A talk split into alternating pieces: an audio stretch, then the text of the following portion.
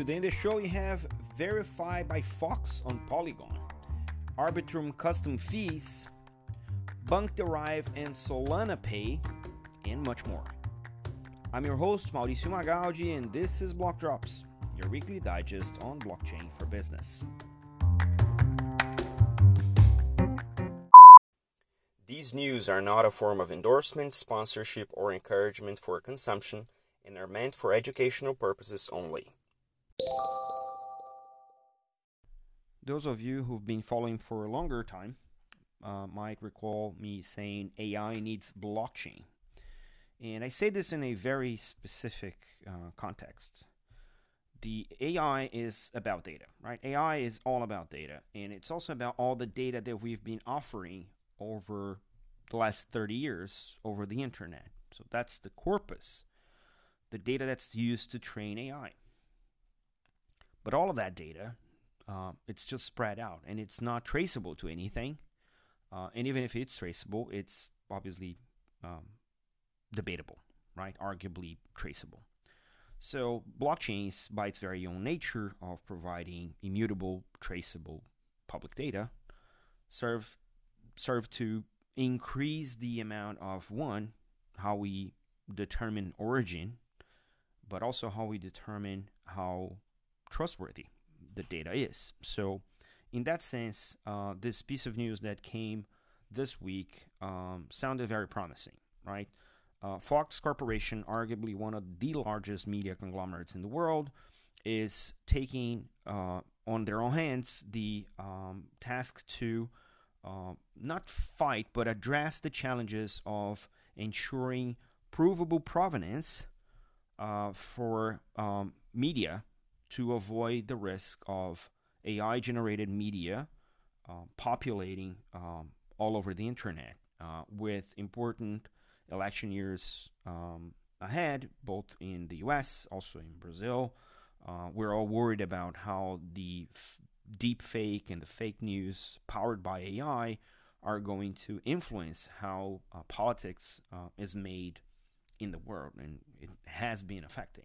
So, Verify uh, which has been launched in a closed beta back in August of last year, has already tagged cryptographically uh, 89,000 pieces of content, both text and images. Um, they are all signed to verify from uh, sources within the Fox News conglomerate like Fox News, Fox Business, Fox Sports, and also Fox TV affiliates. Uh, the announcement comes as the protocol is being open source, and that will allow the public to obviously uh, contribute to the source code, even fork the source code. That's how open source software works.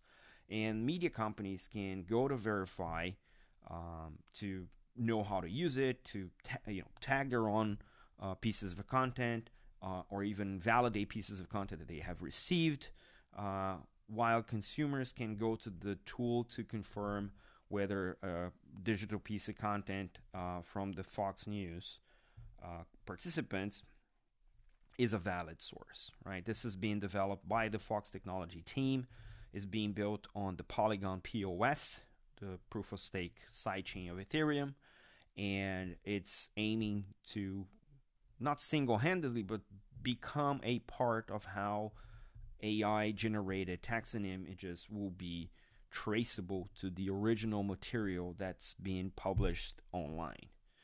The thing is, uh, this is not the first attempt to such a tool. The New York Times has tried it before, the Associated Press has timed it before.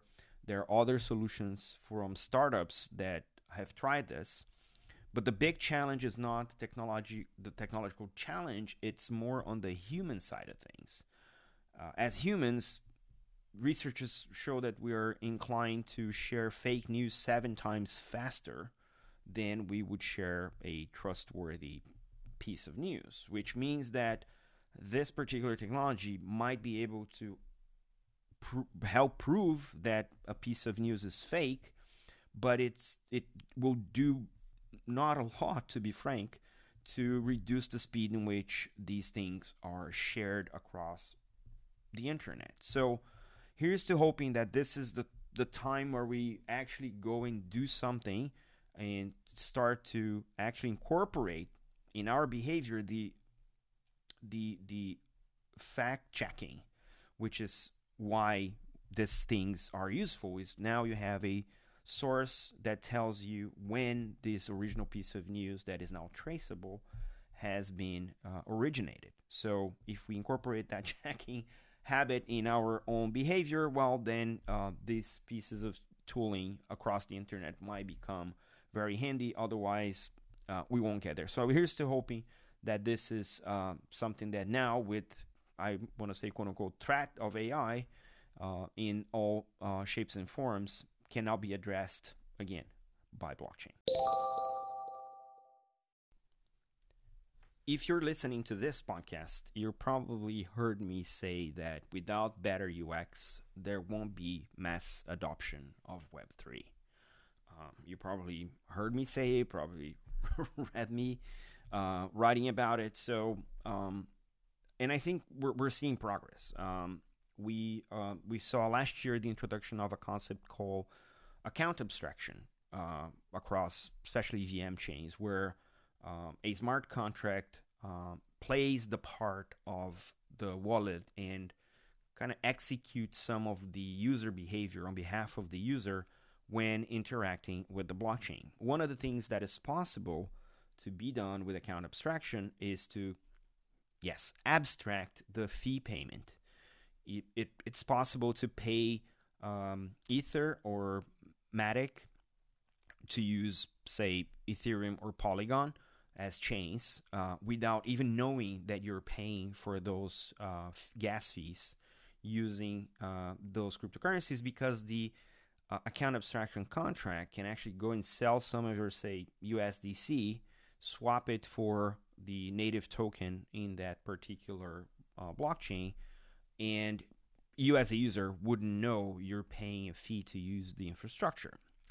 Um, the thing is, this is a smart contract running on the chain. So now we have Arbitrum Orbit uh, introducing custom gas tokens, which means that any project running on Arbitrum Orbit can actually offer their tokens, their ERC20 tokens, to pay for transaction fees, and then uh, the custom token function will help address the swap between that token fee and um, and the fee in the blockchain, which means that you don't even have to have Ether or Arbitrum's native cryptocurrency to actually pay for fees and make it work for you.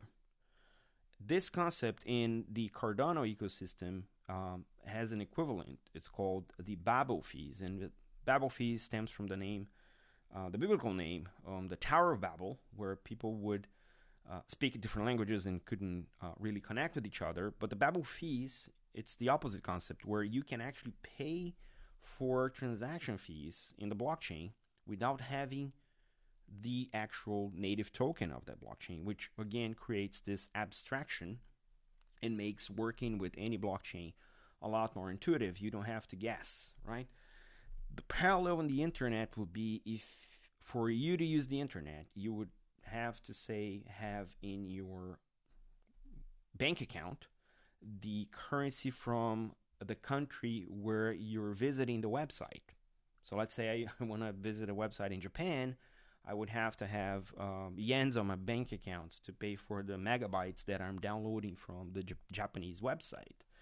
Um, that is the behavior we see in most blockchains today in projects like custom gas tokens on Arbitrum Orbit or the Babel fees in the Cardano ecosystem, the upcoming Babel fees in the Cardano ecosystem, what they do is that they abstract the need for you to uh, pay for your gas fees with that one specific cryptocurrency for that one specific blockchain, which makes it all the more user friendly, which I hope makes it even better for people who are trying to break it into uh, Web3. So very interesting. There are a few uh, few projects already uh, lined up in the orbit uh, in the orbit ecosystem. Uh, AltLayer, uh, Aviv World, uh, Caldera XYZ, Conduit XYZ, Polychain, Sanko Game, Shy Games, and and more. So if you are um, trying to break into Web3 as a builder, this might be also one of the things that you might want to consider for your um, project UX to use account abstraction and also use custom gas tokens to make it easier for your users to not only find you, continue to use you, but also to keep using you because the UX is so much better. So, again, here's my vote of confidence for Web3 that UX will be fixed, and I hope that 2024 is the year for us to do that.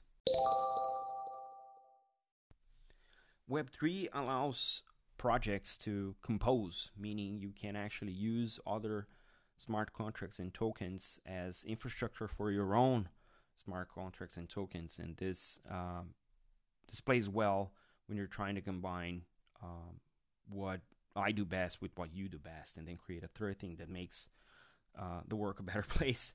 Um, this is very handy to understand how Deriv, a global online brokerage uh, that specializes in uh, trading and derivatives, is doing with BVNK, right? Written BVNK, which is a global uh, regulated payments platform that specializes in, in crypto payments uh, in pairing with traditional uh, systems.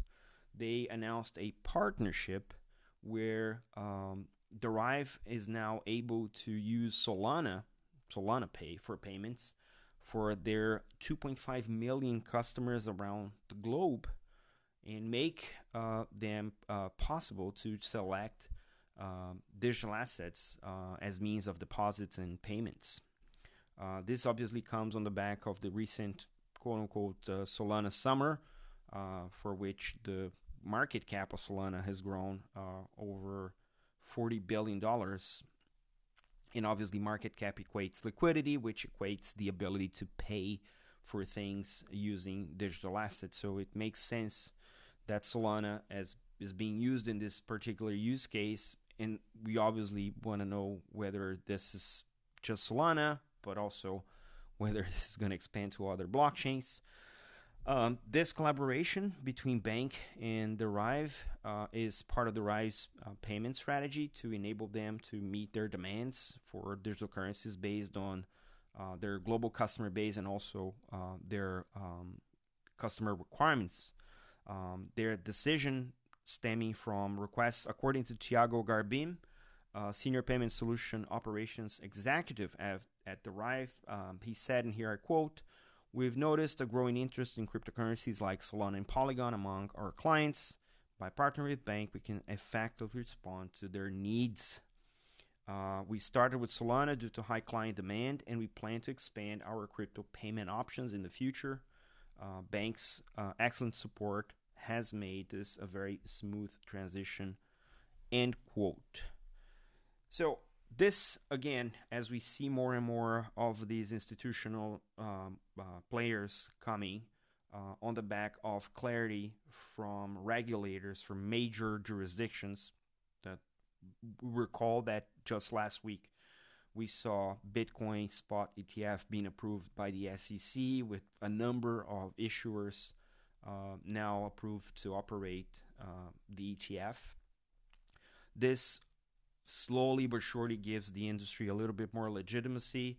It removes a lot of fear from traditional finance folks to use the infrastructure and the associated digital assets, which obviously have been has been preventing them from uh, uh, accessing the infrastructure not only as a asset class but also as a payments infrastructure which makes it easier 24/7 globally reachable for their um, trading and banking needs so it's interesting to see a trading platform partnering with a crypto payments platform using a second, maybe third generation um, blockchain in, in Solana and hoping to expand to other blockchains as the business grows. This might be an indication that, uh, according to what we've seen, that crypto as an infrastructure is now here to stay. These changes in the lag- regulatory landscape seem to point to a legitimacy of the industry. So we're hoping to see more of this coming across not only Europe, where they play, but also across the world, especially in the global south.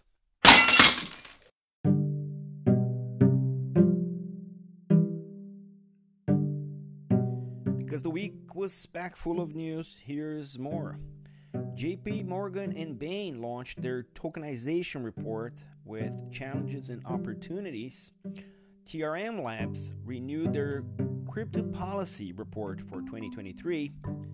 Nomura launches a Libre protocol and will launch with Brevan Howard and Hamilton Lane tokenized funds. Circle, the issuer of, among others, the USDC stablecoin, filed for an IPO in the US. The BIS, the Swiss National Bank, and the World Bank are launching Promissa, a project for multi country promissory notes.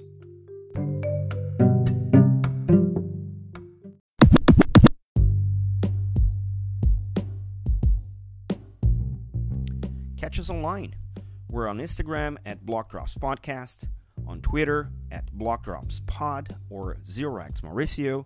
We're on Lens at blockdrops.lens. We have a newsletter on LinkedIn.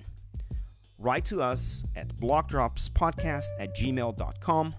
And you can listen to the Blockdrops podcast at Spotify, iColab, Faberbun Tech, and all of the other major streaming platforms.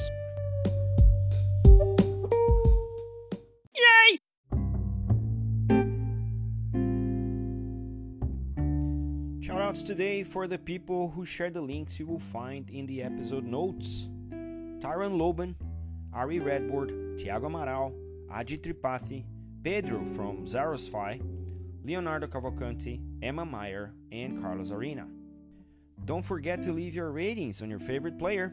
This is all for today. Stay rare, stay weird. LFG.